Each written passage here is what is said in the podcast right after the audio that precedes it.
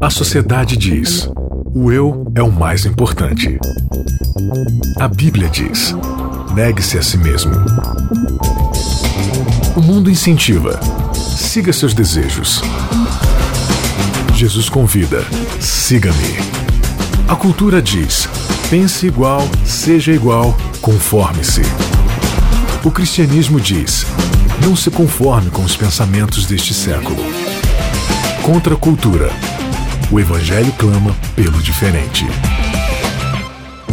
Começando mais um episódio do Contra a Cultura. Que legal ter você de novo aqui com a gente. Lição de número 12. Episódio de número 12 tá acabando. Ninguém fez nada. Puxa vida! Ah. Credo! Não é que talvez já estejamos empolgados assim com os próximos episódios pro futuro. Bianca, você não tá entendendo. A gente vai estudar Gálatas. E Depois olha, Estamos Romanos. assim, ó, bombantes, felizes. E, e a gente já estudou, né? Essas, essa, esses episódios e essas lições, esses guias de estudos já, já foram passados, o quê? Uns anos atrás? Uns 5, 6 Uns anos cinco, seis atrás? anos. Deus que é uma enciclopédia sabe. Eu lembro de Gálatas. Gálatas foi em 2011. E Romanos foi em 2010. Então pronto. Isso. Então foi isso aí. Então retomamos novamente esses importantíssimos estudos na próxima temporada, porque ainda a gente Sem tá spoiler, fechando. sem spoiler. É, porque ainda a gente tá fechando aqui a conversa com Pedro, as Com cartas Pedro. de Pedro, que é esse pastor inconstante, com essa natureza paradoxal que a gente já discutiu aqui nesse, nessa temporada. E estou aqui com os meus amigos, né? Eles já falaram, ah, vai terminar, que foi assim, super espontâneo. Claro. Na- nada forçoso. Maiara, tudo bem? Tudo bem, Bia? Matheus, e aí, tudo jóia? Tudo jóia, Bianca. Que bom que você tá aqui de novo com a gente. E Isaac Rezende, tudo bom, Isaac? aí, com bastante pressa Isaac- e fazendo O apressar-se. Isaac ficou com mais cara de inteligentinho com esse óculos, né? Está intelectual. Você pode, você pode assistir o Isaac através lá do nosso site, novotempo.com barra contracultura. Lá no link de hoje, né, o episódio de hoje, o dia do Senhor, na verdade, é pondo Deus pra correr, Isaac. Uh, vai, Deus! Vai, vai, vai, vai, vai, vai, vai! Apressa-te. Apressa-te! De- Deus, Deus tem que- a gente tem que apressar a volta de Jesus, né? Temos Isso que apressar. Porque ele tá, ele tá demorando, tá devagar. Foi, sa- Vai, sa- anda, anda, anda. Sabe, é- é- é- não, eu ia dar um exemplo aqui, mas a gente tá em minoria, né, Matheus? As mulheres que ficam lá, né, sábado de manhã pra ir pra igreja e o marido tá lá no carro já Ah, Não buzinando. sei. Ô, mulher! Ah, tem que É meio eu- contraditório vai começar esse negócio aí. Meio contraditório isso, viu? Meio contraditório isso. Mas tudo bem. Pondo Deus pra correr, 12 episódio aqui do Contra a Cultura. 2 Pedro 3, capítulo 11 é o nosso verso-chave de hoje, né, Mayara? É, e ele diz assim, ó: Visto que todas essas coisas hão de ser assim, desfeitas, deveis ser tais como os que vivem em santo procedimento e piedade. Nós vamos conversar então é, sobre a continuação da carta de Pedro, né? A parte 3 aí da carta de Pedro. Portanto, se você tiver com a sua Bíblia, o seu smartphone, o seu tablet, enfim, você pode abrir aí a sua Bíblia em 2 Pedro, capítulo 3, porque essa é a base para nossa conversa de hoje, né, Isaac? É isso aí. O último capítulo dessas cartas tão maravilhosas. E esse título de hoje, Pondo Deus para correr, o que, que a gente quis dizer com isso? A gente quis não dizer isso. é.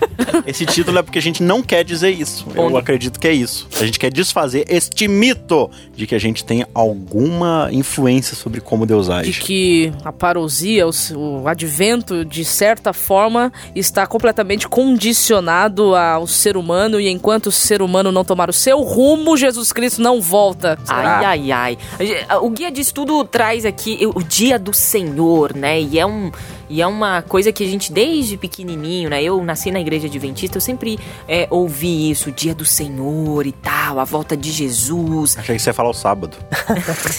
Eu também. Também, né? Também, né? Mas o dia do Senhor é um negócio assim que traz.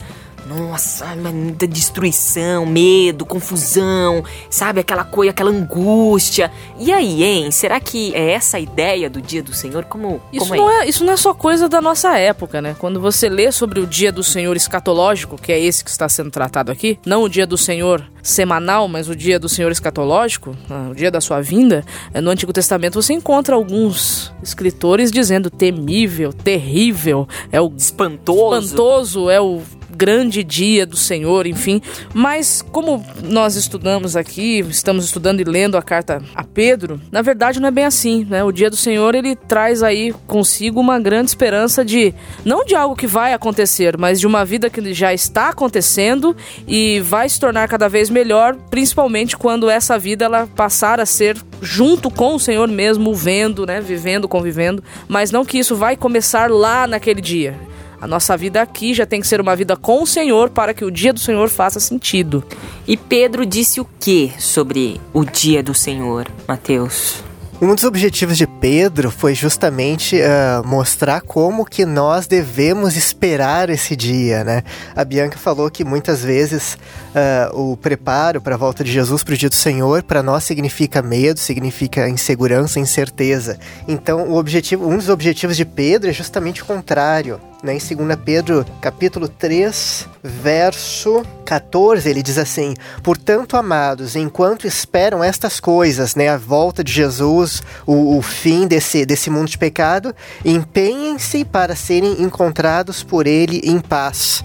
Né? Na, em outra tradução, a, a, nova versão transformadora diz: esforcem-se para levar uma vida pacífica. Uhum. Então, uh, Deus, ele, Cristo, não quer que nós o, o, o, esperemos, o aguardemos com insegurança, com temor, mas com paz, porque, né, ele diz várias vezes no, no capítulo 3, verso 9, ele diz que o Senhor não demora em cumprir a sua promessa, mas ele é paciente por causa de vocês. Uhum. Não deseja que ninguém seja destruído, mas que todos se, se arrependam. No verso 15, ele continua falando o mesmo assunto. Lembrem-se de que a paciência de nosso Senhor Jesus permite que as pessoas sejam salvas. Então, o objetivo de Deus, né, ao, através da segunda vinda de Cristo, não é uh, destruir, né? Deus não, pre, não pretende destruir as pessoas, mas ele pretende salvar as pessoas. Esse é o objetivo da volta de Jesus. Agora, de fato, Bianca, só antes de você continuar aí, é, realmente, é, tudo isso que foi profetizado no Antigo Testamento Que o Pedro e outros estão confirmando agora, de fato eles mostram que a volta do Senhor vai sim ser terrível. Ela vai ter um monte de destruição, sim. vai ter fogo. Ele tá descrevendo aqui, ó, a terra vai ser desfeita, vai ser juízo, entesourados para o fogo e tal, não sei o quê. Era justamente isso que eu ia perguntar. É, é Como é, ter sim. paciência nesse, nesse dia. Nesse, nesse cenário. Mas aí é que tá todo o ponto da questão juntando o que a Mayara e o Matheus falaram. Isso vai ser assim para um certo público para um público específico, a qual Pedro chama de homens ímpios. O dia vai ser um dia terrível, mas para um público específico. Entendi. É por isso que, como Mateus bem leu, ele está dizendo aqui no verso 14: Por isso empenhe-se para serem achados em paz. Essas pessoas que vão ser achadas em paz são um grupo que não tem nada a temer com a vinda do dia de juízo. Pelo contrário, e aí entra essa questão, né? É, essa coisa de não, o dia do Senhor, o juízo vai ser terrível. Então, terrível para um grupo para o outro não. Então nós como cristãos, como pessoas que aceitaram a Cristo, o dia do juízo ele é um dia de celebração, ele é um dia de regozijo, ele é um dia de confirmação de uma filosofia de reino, de um estilo de vida que a gente já vem confirmando na nossa vida hoje. Então, e isso é até impressionante, a gente não falou no, em dois episódios atrás, quando a gente discutiu sobre profecia e Bíblia, né?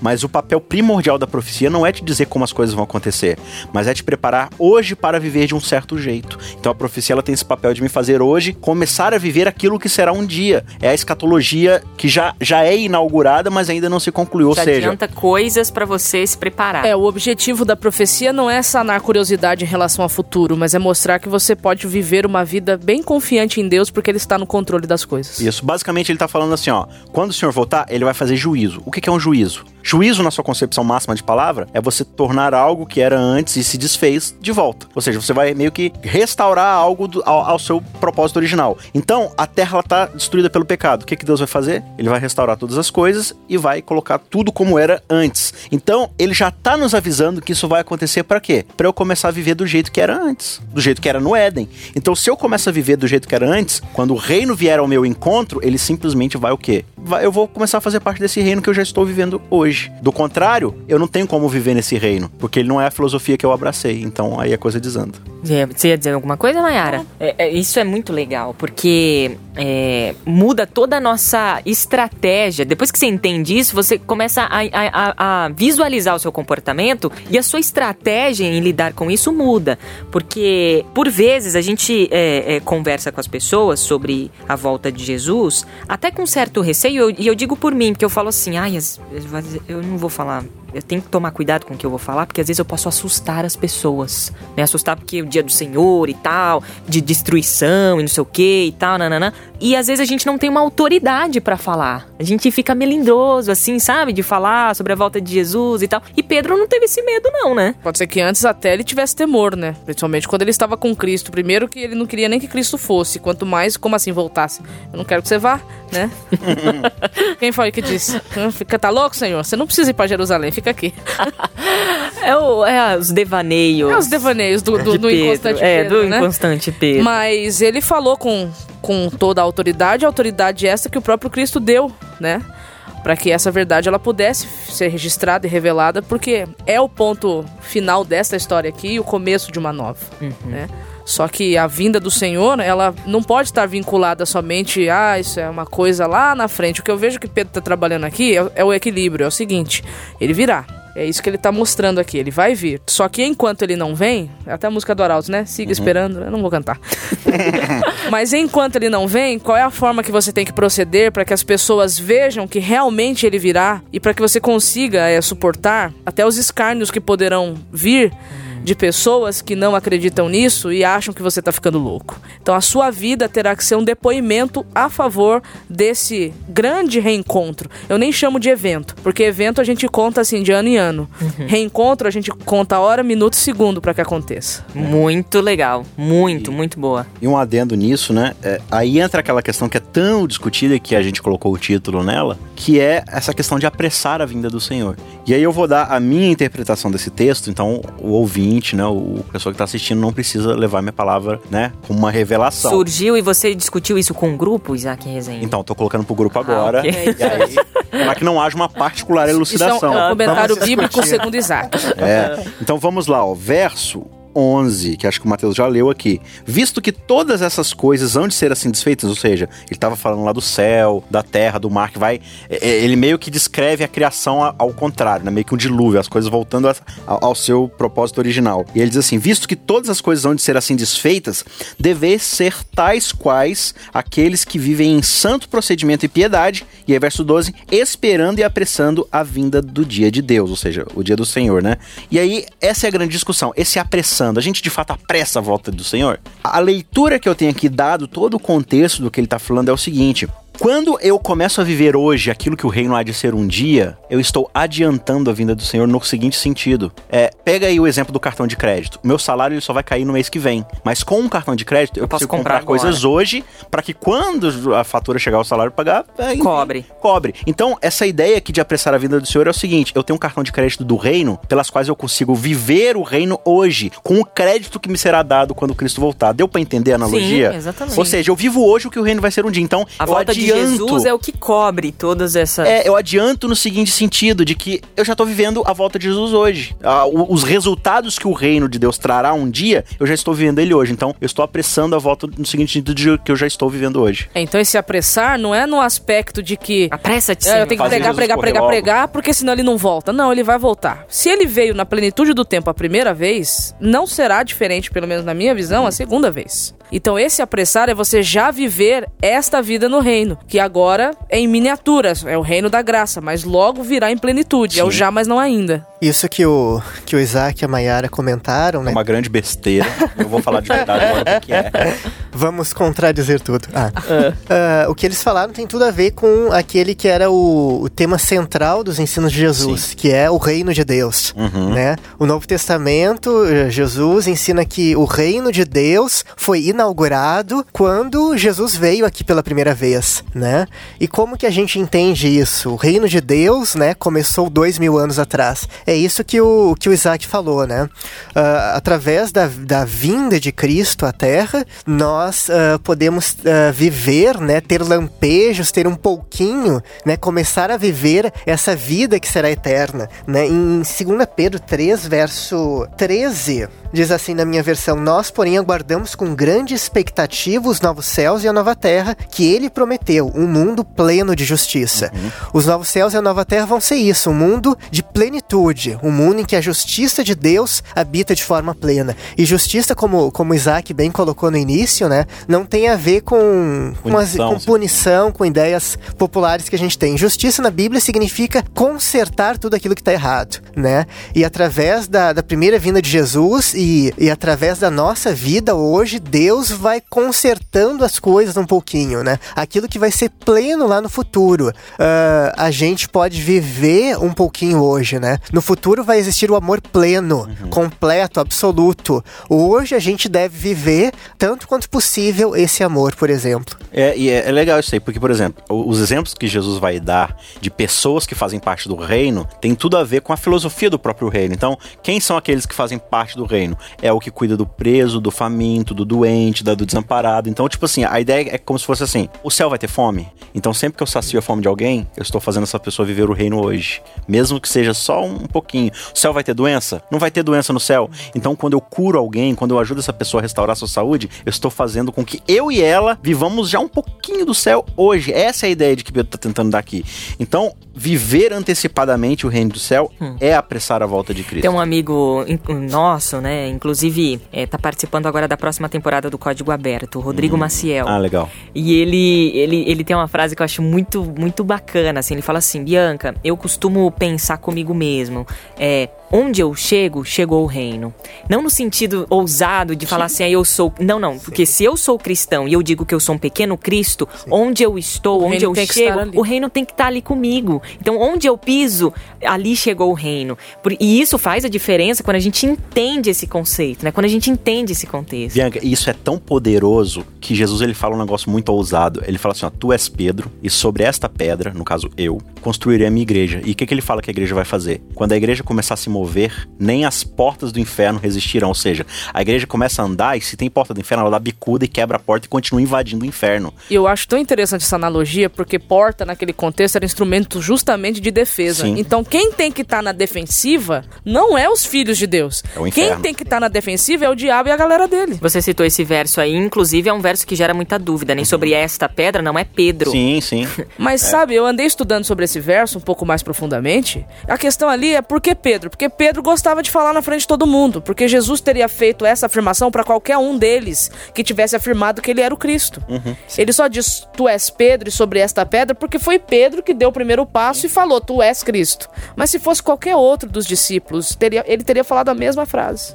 Tem uma questão muito interessante aqui também, já que a gente está esclarecendo, esclarecemos esse verso aí, vocês trouxeram algumas curiosidades. É, tem tem uma, uma questão que Pedro apresenta também, que é mil anos como um dia, um dia como Sim. mil anos. E aí a gente pira nesse negócio, e faz conta, né? E fica fazendo vai, conta. E eu. Faz cinco, é, volta três. Não, e eu sou terrível, porque daí eu não consigo fazer contas. Eu não né? consigo Por isso que eu essas fui pro jornalismo, porque o negócio não funciona comigo. E aí, mil anos é um dia e um dia é mil anos? Foi isso que Pedro quis dizer aí mesmo? Deus revelou isso para ele? Ele está extraindo, ele extraiu isso aqui do Antigo Testamento, né? Ele extraiu isso aqui lá do Antigo Testamento, Salmo 90, verso 4 que mostra ali a grandeza de Deus, a sua onipotência, a sua eternidade, ou seja, dizendo que Deus ele está acima de tudo isso, além de tudo isso, ele não está dependendo de tempo para que o dia da sua vinda ocorra e que nós não deveríamos ficar presos a essa questão de tempo. O que me chama muita atenção é que isso é um problema que já veio com os discípulos. Uhum. Quando Jesus vai para o Monte das Oliveiras e dá o sermão profético, por que, que existe o sermão profético? Por causa de duas perguntas. Primeira pergunta, que está em Mateus 24, do 1 ao 3. Primeira pergunta: Dize-nos quando Jerusalém será destruída, porque você disse que o templo será destruído. Então, quando é que isso aí vai acontecer? Segundo, e quais são os sinais da tua vinda e do fim dos tempos? Então, Cristo vai dedicar um capítulo inteiro para responder responder essas duas perguntas dos discípulos. E no final ele vai dizer o seguinte: vocês ouviram tudo que eu disse? Se vocês não prestaram atenção em nada, então presta atenção agora. O dia da minha vinda, quer saber? Nem eu sei. Isso daí tá com o pai e vamos deixar com o pai. Porque pro teu preparo, você saber o quando é irrelevante. Você precisa estar pronto hoje, agora, porque o reino já está no meio de vós. Aí vem Pedro e tenta meio que resumir isso aí. Olha, gente, um dia é mil anos, mil anos é um dia, entendeu? É muito. A grande preocupação de Deus não é o tempo, é se as pessoas estarão preparadas. A, a, o ponto de Pedro aqui é: tanto faz se ele vai voltar amanhã ou daqui a mil anos. A questão é: e você? E você? Você vai tá estar lá? Pra essa e vinda? daí? Né? E daí? Como é que. Como que, que você tá fazendo, né? Fala, Matheus. Esse, esse verso, né, que a Bianca citou, né? Um dia como mil anos, mil anos como um dia. Ele, como, como a Bianca também disse, ele tem. Foi muito usado para justamente para prever quanto tempo o mundo iria durar, né? A ideia de que a criação aconteceu em seis, seis dias e no sétimo dia aconteceu o descanso. Então, uhum. muitos calculam que, que a Terra deveria durar seis mil anos e no sétimo e dia. O, e o sétimo ano seria o milênio na Terra. É. Existe essa teoria. Uh, e... Gostei dessa teoria. Daí a gente faz alguns cálculos aí. Uh, mas é o velho problema do contexto, né? Se a gente tira o verso do contexto, a gente pode provar o que quiser. Fica quando, quando a gente lê uh, o capítulo todo, ou apenas alguns versos antes e depois, a ideia fica muito claro, né? O que que Pedro está falando? Muitos já naquele tempo, né? Poucas décadas depois da, da, da ida de Jesus é. para o céu e da ressurreição, muitos pensavam, ah, Jesus está demorando muito, já passaram 40, 50, 60 anos, é muito tempo. E o que que Pedro está dizendo aqui? Para Deus o tempo é diferente, né? Para a gente pode ser décadas ou mesmo dois mil anos, e para Deus é como, como se fosse ontem, né? E basicamente Pedro está dizendo isso. Para nós, a volta de Jesus pode estar tá demorando, mas para Deus tudo acontece no tempo certo, né? Assim como a primeira vinda de Jesus aconteceu na, na plenitude dos tempos, no momento certo, a, a, a volta de Jesus vai acontecer quando Deus assim o desejar. Quando a gente foca somente nesse evento, a gente, a gente torna a volta de Jesus como um, um evento, evento a, a, gente acaba tendo uma vida cristã muito chatinha. Muito chata. Né? A questão do tempo vira uma questão crucial. Muito aí você vai fazer chato. cálculos atrás de cálculos para descobrir, não porque até 2000 e tralalá vai ser, não passa disso, então não é nada. Agora, quando a gente foca realmente na essência do evangelho, que é o próximo, é relacionamento com Deus, é, é você ser cristão, é você ser espelho de Cristo, aí a coisa começa a Quando eu foco nisso, eu tenho a ousadia de virar para Cristo e falar assim: põe o pezinho no freio. Porque primeiro eu vou me olhar através dele e vou ver que eu mesmo não tô preparado. E aí o desespero vai bater mais ainda porque eu não estou conseguindo ser ele, pelo menos a imagem e semelhança dele na vida de algumas pessoas. Então você chega assim e fala: olha, não volta agora não, porque eu acho que nem eu não tô preparado e, e, e, tem um monte de gente aí que não tá também. Quando a gente foca com a vida no reino, né? Com aquilo que ele espera que seja o reino aqui na terra. Né? É, bom, a gente já tá terminando esse episódio, mas eu acho que é bacana a gente deixar uma mensagem final, uma reflexão, né? Embora é, a gente tenha discutido aqui várias questões que Pedro colocou sobre Jesus. A gente discutiu sobre esse pastor inconstante, né? Que é esse que nunca se sentia preparado, né? De olha, eu. eu peraí, eu preciso. Calma, vai, devagar. É, vai devagar, Senhor. E era muita informação para ele também. Imagina, foi testemunha ocular de Cristo. Sim. E depois foi um grande. Foi um discípulo, depois foi um grande pregador e tudo mais. Enfim, deixou um legado, né? Inclusive, desse legado a gente tá aqui fazendo o um episódio do Contra Cultura. Uhum. Que reflexão reflexão a gente podia fechar essa temporada? Sei que ainda tem mais um episódio, mas o próximo episódio é uma retomada de tudo que a gente Sim. estudou. Fechando essa temporada, o que, que a gente pode deixar para o nosso amigo que nos acompanhou durante todos esses episódios? Eu acho que a própria conclusão de Pedro, que ela é muito, pelo menos essa é a minha visão aqui, ela é muito oportuna. E nesse contexto ainda dos mil anos aqui e tal, ele vai dizer: olha, o Senhor não se tarda como as pessoas estão achando. Pelo contrário, cada dia que o Senhor demora a voltar é um sinal a mais de graça. E o Mateus citou aqui essa expressão, né, a plenitude dos tempos, ou seja, Cristo ele veio no momento onde a presença dele faria mais, digamos assim, estrago no inferno, né? Ele conseguiria alcançar o máximo possível de, do seu propósito. E a vinda dele ela está condicionada justamente a isso. Deus ele vai voltar quando? precisamente quando ele puder salvar a maior quantidade de pessoas, entendeu? A maior quantidade de salvos. Ó, esse é o momento. Se eu passar daqui, é, alguns vão começar a se perder e tal. Então, no momento onde ele puder salvar a maioria, ele vai voltar. E aí o apelo de Pedro é muito simples. Falou assim: olha, cada dia que você tem é um presente para você começar a viver o reino hoje, se preparar hoje, se empenhar para ser o quê? Achado em paz. O que é ser achado em paz? Sem a preocupação de que será que eu vou estar tá pronto, será que eu não tô, será o que, que eu preciso fazer, o que, que eu preciso. Não, você precisa viver o reino. Você precisa ser um cidadão do reino hoje, porque quando o reino vier, você vai falar assim: olha, eis o rei a quem aguardávamos. Amém. Glória, aleluia. Muito bem, fechamos mais um episódio do Contra Cultura. Ainda semana que vem tem mais. O nosso último episódio dessa último. temporada, a carta de um pastor, cartas de um pastor inconstante. E no próximo, na próxima temporada a gente vai estudar, Isaac, sobre Gálatas. Sobre Gálatas. E aí entra que autor? Paulo. Paulo. A Paulo. gente vai ter uma dobradinha de Paulo no segundo semestre. Olha aí, Paulo e, Rom... é, Paulo Paulo, Paulo e. Romanos não, né? Gálatas e Romanos. Muito legal. Tem muita coisa ainda boa pra, pra acontecer aqui no Contra a Cultura e você sempre é o nosso convidado especial. Maiara! Obrigada, amiga. Eu que agradeço. Até semana que vem. Até semana que vem. Mateuzinho, valeu, viu? Você está convidadíssima. Aliás, eu acho que ele tá é, convocado a estar nos próximos Contra Culturas, viu? Muito obrigado, Bianca e equipe, Mayara, eh, Isaac e Renatinho. Renatinho. Eh, foi ótimo participar com vocês nessas, nesses três episódios, três Tamo- semanas. Obrigada, viu? Deus te abençoe. Obrigado. Isaac Rezende, valeu, até semana que vem. Valeu, Bianca, porque você sabe que pro Contra a Cultura, três semanas são como um- duas horas de gravação. Valeu, você que sempre acompanha a gente aqui. Um abraço e até semana que vem. Contra a cultura. O evangelho clama pelo diferente.